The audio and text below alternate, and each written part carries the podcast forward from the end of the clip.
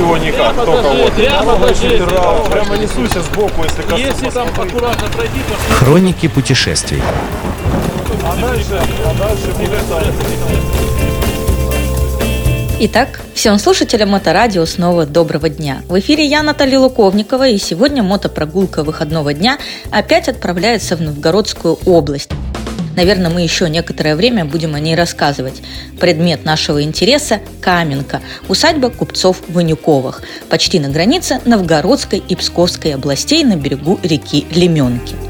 Есть данные, что усадьба до 1864 года принадлежала Голицыным, но уже после принадлежала и передавалась по наследству членами семьи купцов Ванюковых. Купцы Ванюковы считаются одними из первых основателей льнообработки в близлежащем селении Сальцы – Сальцы до 1927 года входили в Пороховской уезд Псковской губернии. Во второй половине XVIII века лучшим в России считался именно псковский лен, выращиваемый по местной агротехнологии. Дело купцов Ванюковых настолько процветало и приносило хороший доход, что их семье принадлежали две соседние усадьбы – Каменка и Горки – Наиболее успешным представителем семьи считается Федор Мануилович Ванюков, на заводах которого в какой-то момент действовала и обеспечивала высокую производительность, аж 500 станков.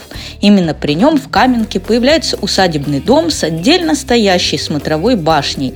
Именно она называется сейчас в народе башней Рапунцель по понятной причине. Она очень похожа на то, как это изображают в фильмах и мультфильмах. Довольно высокая и узкая, устремленная в небо острым завершением со шпилем, с небольшим балконом на самом верху. Усадебный дом в романтическом вкусе с уклоном в английские тона был построен неизвестным архитектором, скорее всего, одним из крепостных Ванюковых. Семейство Ванюковых обеднело еще до революции и покинуло усадьбы.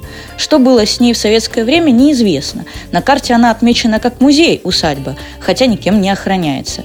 На территории растут, вероятно, довольно старые дубы и просматривается парковый, хотя и очень заросший ансамбль. Въездные ворота, от которых осталась фактически одна арка, ныне сопровождаются пристройкой неработающего магазина. Надо сказать, что проезжая сальцы, которые впервые упоминаются в 1390 году, по ним видно, насколько богатым и красивым было некогда это место, процветавшее на пике необходимости своей агротехнологии, а ныне некоторые здания давно не видели ремонта. Думаю, если бы вдруг все это преобразить, то сальцы ничем бы не уступали Пушкину и другим пригородам Петербурга.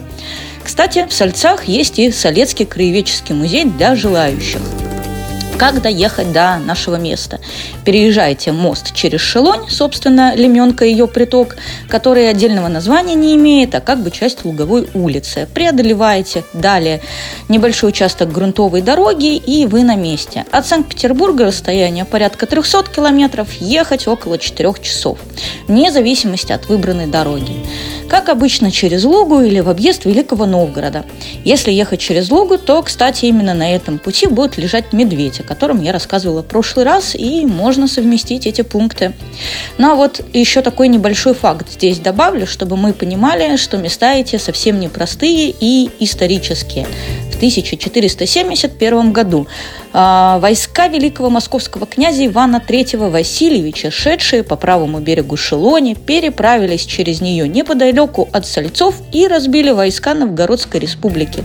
Эта битва вошла в историю под названием Шелонской и сыграла важную роль в присоединении новгородских земель к единому русскому государству – Московскому княжеству.